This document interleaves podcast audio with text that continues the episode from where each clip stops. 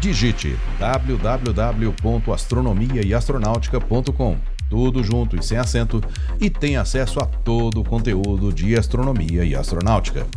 Não perca também nenhum dos quatro volumes da coleção Astronomia e Astronáutica, disponível com exclusividade na Amazon, e os videocasts de astronomia e astronáutica disponíveis no site e no YouTube.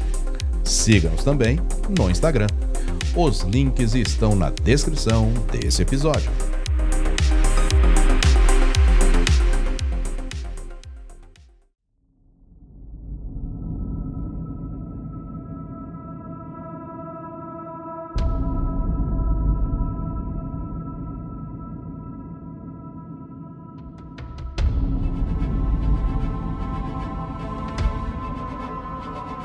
Primeira superterra descoberta orbitando uma estrela muito semelhante ao Sol. Ele é o Kepler 452b. Olá, eu sou Floresberto, apresentador do podcast Astronomia e Astronáutica, e vou levar você nessa viagem.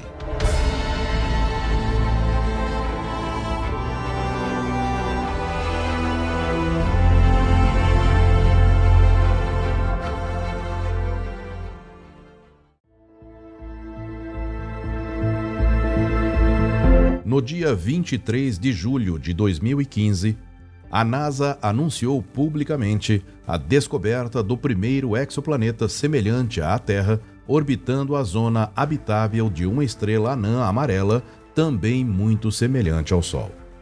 Exoplaneta é um planeta que orbita outra estrela, e zona habitável é a área ao redor da estrela na qual a água tem potencial de ser líquida, ou seja, se fosse muito perto, a água evaporaria, e se fosse muito longe, toda a água congelaria.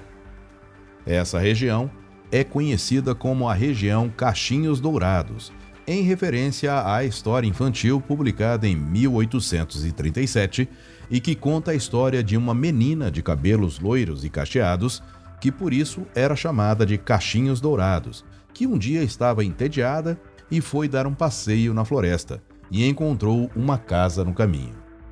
Ela pertencia a uma família de ursos. Ao avistar a casa, Cachinhos Dourados ficou curiosa e resolveu entrar. Ela estava faminta e assim que entra, vê três tigelas e vai logo na maior.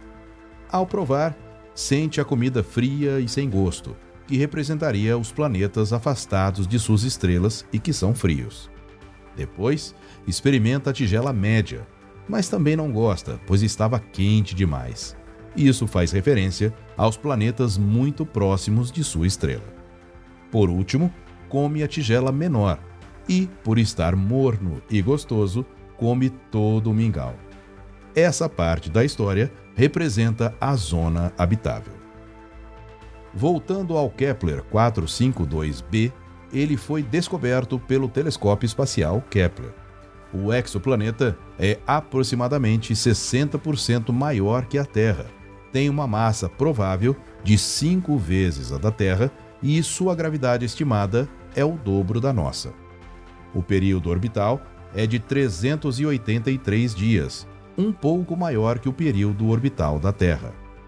Se estivesse na superfície de Kepler 452b, a luz que se sentiria seria muito parecida com a luz solar que se sente aqui na Terra.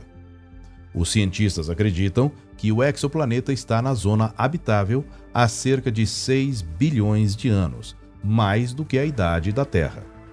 A estrela que abriga Kepler 452b está na região da constelação de Cygnus, a uma distância estimada de 1.400 anos-luz. Se uma das sondas Voyager que estão saindo do sistema solar a uma velocidade de 61 mil quilômetros por hora estivesse indo na direção do exoplaneta, ela demoraria 26 milhões de anos para chegar lá. A estrela que Kepler 452b orbita tem uma massa 1037 vezes maior e uma temperatura semelhante à do nosso Sol ela tem 6 bilhões de anos E nessa fase de evolução da estrela, ela envia 10% a mais de energia para o exoplaneta que o nosso Sol envia para a Terra. Não se sabe ao certo se Kepler 452b é um planeta rochoso ou um planeta gasoso pequeno, mas com base no pequeno raio, há uma chance razoável de que ele seja rochoso. Também não está claro se ele oferece ambientes habitáveis. Se for de fato um planeta terrestre, o mais provável é que ele seja uma superterra com muitos vulcões ativos devido à sua maior massa e densidade.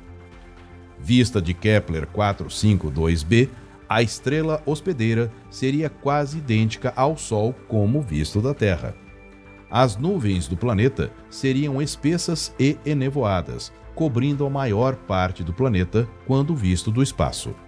Por isso, ele está sujeito a ou à beira de um efeito estufa descontrolado, semelhante ao observado em Vênus. Você gosta do conteúdo de astronomia e astronáutica? Se quiser e puder, participe da campanha de financiamento coletivo acessando apoia.se barra astronomia e astronáutica. O link está na descrição desse episódio. Sua contribuição ajudará a manter, melhorar e oferecer cada vez mais conteúdos de qualidade. Eu sou Floresberto, produzi e apresentei esse podcast Astronomia e Astronáutica. Até a próxima viagem.